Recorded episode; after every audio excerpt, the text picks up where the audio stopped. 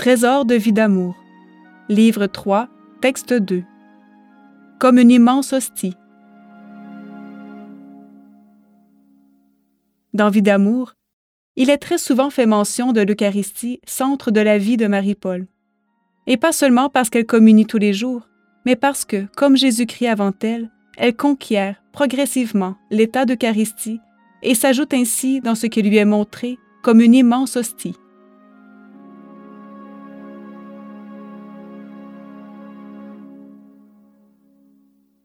Comme une immense hostie. La vie de Marie-Paul est incompréhensible autrement qu'à la lumière de celle de Jésus-Christ. S'il y a eu, tout au long de la vie de l'Église, un grand nombre de saintes et de saints qui ont reproduit dans leur vie différents aspects de celle de Jésus-Christ, nul n'est allé jusqu'au bout, jusqu'à la configuration totale et l'identification complète. Ainsi, Jésus-Christ dit-il à Marie-Paul, Ma mère te guidera après t'avoir fait goûter à toutes les souffrances de ma passion. Vie d'amour, volume 1, page 322. Cette passion ne se limite évidemment pas à ce que l'on appelle habituellement la passion du Christ, aboutissant à sa mort sur le calvaire. Elle est une torture, une agonie de tous les instants, sans trêve et sans repos.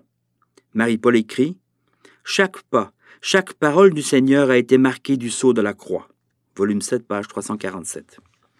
Pour Marie-Paul, il en va de même, et dans tous les domaines, en particulier dans celui qui correspond à la transformation matérielle de tout l'être en une substance nouvelle, ainsi que dans le fait de devoir accepter que cet accomplissement soit connu.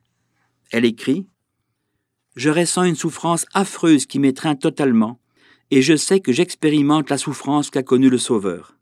Alors que la volonté de son Père s'exprimait en lui, et qu'il devait dire à ses apôtres Qui mange ma chair et boit mon sang aura la vie éternelle volume 7, page 346.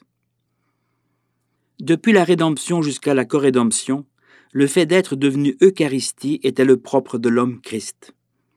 Il était le seul qui ait transsubstantié ces trois corps en un corps nouveau, transcendant la création de Dieu le Père en une sorte de quatrième état de la matière, le corps glorieux.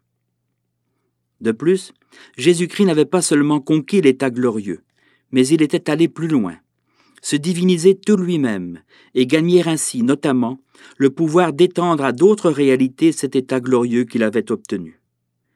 C'est ce qu'il a fait par les mains de millions de prêtres au long des deux mille ans de l'Église. Et c'est ce qu'il fait encore toujours. Or, pour qu'il puisse en être ainsi, le Christ n'a pas seulement dû vivre sa transformation personnelle, il a dû la faire connaître. Et c'est ainsi que Marie-Paul écrit J'expérimente la souffrance qu'a connue le Sauveur, alors qu'il devait dire à ses apôtres, Qui mange ma chair et boit mon sang aura la vie éternelle. Elle expérimente, dit-elle, ce qu'il a vécu de la façon la plus intime et la plus intense possible, en le vivant elle-même à propos d'elle-même. Oh, certes, elle n'a pas tant dû l'annoncer que le laisser annoncer par d'autres. Il reste que ce n'est pas forcément plus facile ou moins douloureux, car c'est quand même elle qui est concernée. C'est pourquoi le ciel envers elle y est allé par étapes et par images, ainsi que l'écrit Marie-Paul au fil des années. Nous retiendrons trois extraits de Vie d'amour.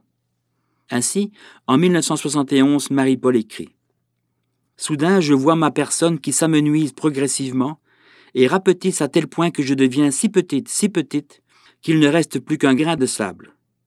Mais aussitôt, une grande hostie s'élève, soutenue par deux mains de prêtres. C'est le moment de l'élévation. Au même moment, le petit grain de sable monte très vite et se loge dans l'hostie de la consécration, alors que sont prononcées les paroles Ceci est mon corps, ceci est mon sang. Et j'apprends que dorénavant, ces paroles Ceci est mon corps, ceci est mon sang symboliseront à la fois l'œuvre de la rédemption accomplie par le Rédempteur et l'œuvre de la corrédemption accomplie par la corrédemptrice. Vie d'amour, volume 7, page 347. 22 ans plus tard, en 1993, elle écrit En août dernier, à Rome, pour terminer le montage du film Vie d'amour, sœur Sylvie s'est ralliée à ma pensée lorsque je lui ai dit Je voudrais plutôt disparaître dans ce magnifique soleil, devenu comme une immense hostie qu'ont filmé au Québec nos cinéastes italiens lors d'un coucher de soleil incomparable. Ensuite, je vois se dérouler la fin du film Vie d'amour. Je suis debout, prête à quitter cette terre pour pénétrer dans le soleil flamboyant qui devient soudain comme une immense hostie dans laquelle je me confonds et disparais. Appendice 5, page 325-326. Enfin, en 2001, Marie-Paul écrit Les jours passent. L'hostie lumineuse se profile sur l'œil de mon âme. L'hostie m'est montrée avec insistance. Hostie immense. Et j'entends soudain Tu es là, en même temps que m'est indiquée cette lumière qui m'attire en son sein. Le petit grain de blé est donc pétri dans le pain eucharistique pour l'avoir tant absorbé au cours de sa vie. Le lendemain, à la messe, ces paroles se répètent Oui, tu es là. Dans le royaume de novembre-décembre 2001, page 11. La progression de la révélation s'étale en fait sur 30 ans, de 1971 à 2001. D'abord, il est seulement question de symboliser les paroles de la consécration, puis, pour Marie-Paul, de pénétrer dans le soleil flamboyant qu'est l'hostie, et enfin d'être pétri dans le pain eucharistique au point de le devenir personnellement. Mais pourquoi Marie-Paul écrit-elle au moins trois fois que l'hostie est immense? Elle explique. Or, voici que sur l'œil de mon âme revient avec insistance la lumière si douce perçue la veille, une immense sphère lumineuse, si légère, dont une infime partie de la base effleure la patène qui recouvre le calice.